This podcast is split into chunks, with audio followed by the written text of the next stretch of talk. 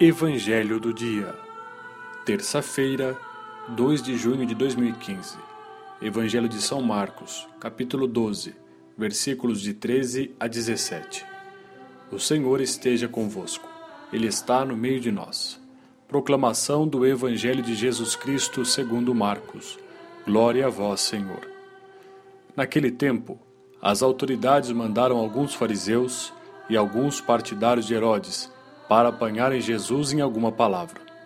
Quando chegaram, disseram a Jesus: Mestre, sabemos que tu és verdadeiro e não dás preferência a ninguém.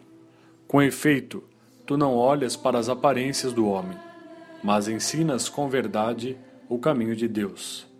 Dize-nos: é lícito ou não pagar o imposto a César?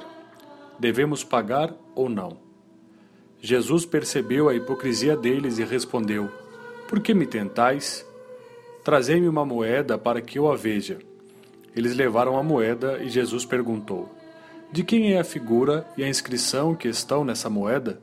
Eles responderam: De César.